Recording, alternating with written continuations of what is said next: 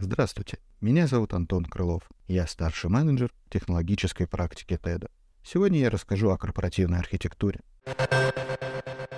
Что такое корпоративная архитектура? Лично мне нравится такое определение.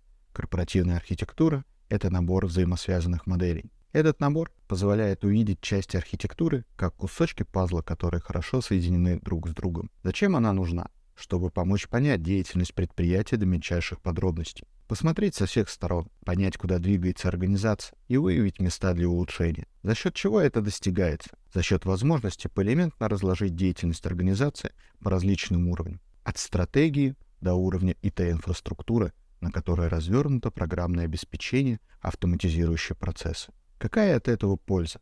Обеспечение максимальной гибкости. Мы наглядно понимаем, какие элементы взаимосвязаны, как на уровне процессов, так и на уровне информационных систем и их элементов. Как происходит описание архитектуры? Сначала мы определяем границы той области, которую хотим описать. Вся эта деятельность предприятия или ее какая-то конкретная область. Затем мы разрабатываем некую метамодель, графическую схему и алгоритм того, как мы будем описывать процессы и системы компании. Она нужна для общего понимания того, какие графические элементы что означают и какие между ними могут быть связи. Эта модель гарантирует, что все коллеги смогут одинаково прочитать наше архитектурное описание. После этого мы описываем текущее состояние, начиная от бизнес-уровня, выявляя направление деятельности компании. Потом мы декомпозируем это на более мелкие составляющие элементы, то есть процессы, которые осуществляются в рамках направлений бизнеса, и описываем, кто их выполняет. Далее мы переходим к уровню технологий, то есть систем и решений, которые помогают автоматизировать процессы. А после этого переходим непосредственно к описанию инфраструктуры, на которой развернуты эти решения. Следующим этапом мы описываем целевое состояние, следуя той же логике и порядку по тем же уровням.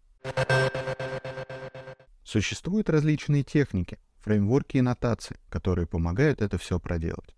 Например, широко известный TAGAF, BPM, IDEF, Archimate или нотации средства моделирования ARIS. Что дальше? Ну, описали, ну, проделали. И что? Дальше мы управляем изменениями. Меняются процессы, развиваются технологии, предприятие расширяется, например, покупая новые компании. Архитектура позволяет нам максимально эффективно эти изменения принять, отследить их влияние и минимизировать затраты. Также выявляются дубликаты используемых решений. Появляется возможность проанализировать, как с наименьшими потерями интегрировать структурное подразделение выявить дефицит мощностей или наоборот перераспределить их избыток. У нас в TED есть специальная команда, которая занимается вопросами ИТ-архитектуры. Мы помогаем клиентам привести ИТ-архитектуру в соответствие целям и задачам бизнеса, избавиться от зоопарка ИТ-решений, сделать этот ландшафт более прозрачным и упростить интеграцию систем.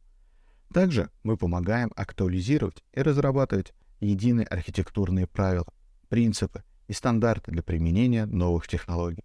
Обращайтесь, будем рады вам помочь.